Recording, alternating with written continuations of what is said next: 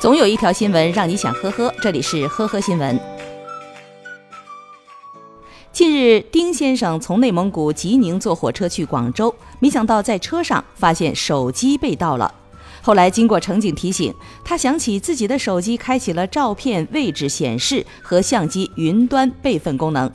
登录云端以后，民警真的就发现嫌疑人自拍了一张照片，已经上传到了云端。这张自拍照不仅能看到其真实的相貌，还有其住址。最终，嫌疑人何某被包头铁路警方治安拘留。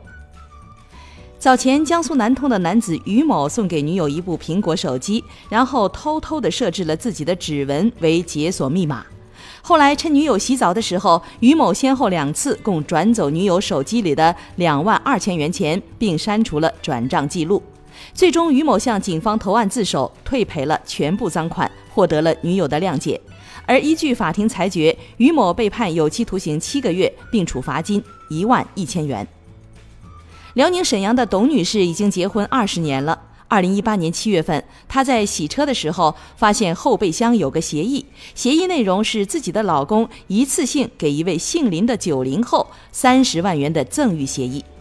经过盘问后，董女士老公马先生承认和林女士五年前相识同居，并且生育了一个孩子，孩子对方抚养，马先生每月支付一万元的抚养费。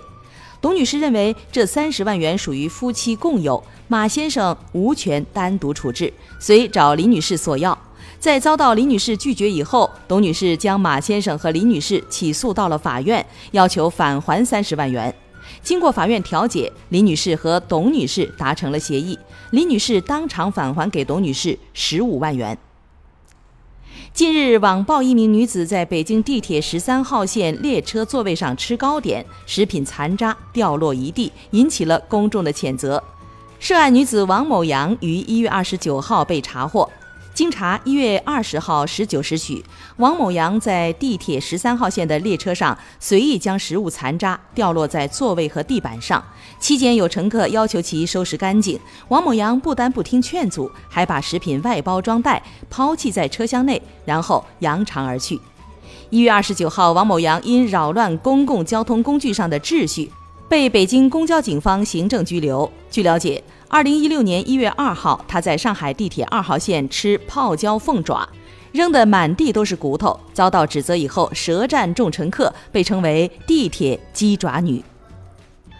二零一八年底，济南市槐荫区某汽车配件市场发生市场内商铺被盗的案件，多名市场业户一早打开店门，就发现办公桌的抽屉被拉开，里面存放的前一天的营业额也不翼而飞。大门却没有遭到任何的破坏。警方通过现场勘查发现，窃贼原来是破坏了商铺的二楼窗户玻璃而入的，然后下到一楼营业区实施盗窃，将能找到的现金一卷而空后，顺原路逃窜。被盗商铺的二楼离地面有一定的高度，嫌疑人是怎么进出案发现场的呢？经过三个晚上的彻夜蹲守，民警终于见到了嫌疑人，戴着头罩。扛着约两米高的沉重的铁梯子在市场里奔跑，真的是太拼了。感谢收听今天的呵呵新闻，明天再见。本节目由喜马拉雅和封面新闻联合播出。